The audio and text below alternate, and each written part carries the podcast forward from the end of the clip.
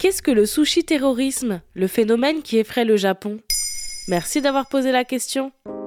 Le surnom donné à ce phénomène peut vous faire sourire.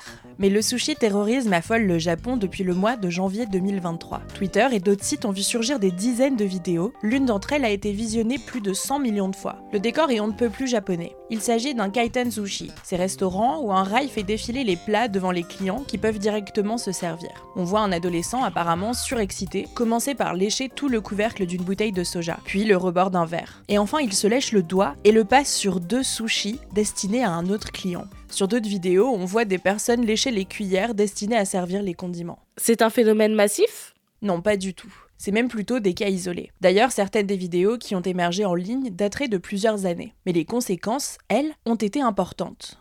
Une enquête de police a été ouverte suite aux plaintes déposées par la chaîne de restaurants possédant le lieu où a été tournée la vidéo. Sa valeur en bourse a chuté de 5%. Pour sauver leur restaurant, plusieurs chaînes de kaiten sushi ont annoncé des mesures qui remettent même en cause le concept originel. Lesquelles? Des grandes chaînes de kaiten sushi ont annoncé qu'elles ne proposeraient plus les condiments en libre service. D'autres, comme la chaîne Shoshimaru, qui a des restaurants dans la métropole de Tokyo, a mis à l'arrêt les emblématiques tapis roulants dans ses 63 restaurants. Ce sont désormais les serveurs qui apportent les plats à table. Une autre chaîne, Sushiro, a annoncé que les plats seraient désormais envoyés sur des tapis roulants express, après que les clients commandent directement sur des écrans. Et puis la chaîne Kura Sushi a annoncé en février qu'elle introduirait bientôt des caméras équipées d'un système d'intelligence artificielle pour surveiller les tables de ces restaurants, afin de dissuader les clients mal intentionnés. Le système serait capable de détecter des comportements inhabituels de la part des clients, comme le fait de retirer une assiette du tapis roulant et de le remettre rapidement en place. Mais pourquoi ça a autant secoué le Japon?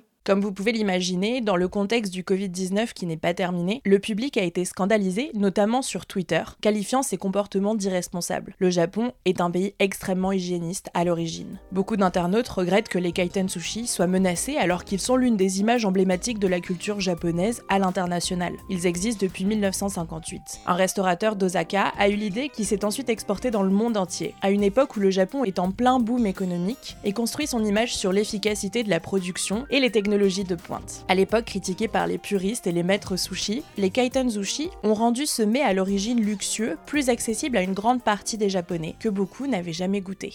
Voilà ce qu'est le sushi terrorisme. Maintenant, vous savez, un épisode écrit et réalisé par Antonella Francini. Ce podcast est disponible sur toutes les plateformes audio, et si cet épisode vous a plu, n'hésitez pas à laisser des commentaires ou des étoiles sur vos applis de podcast préférés.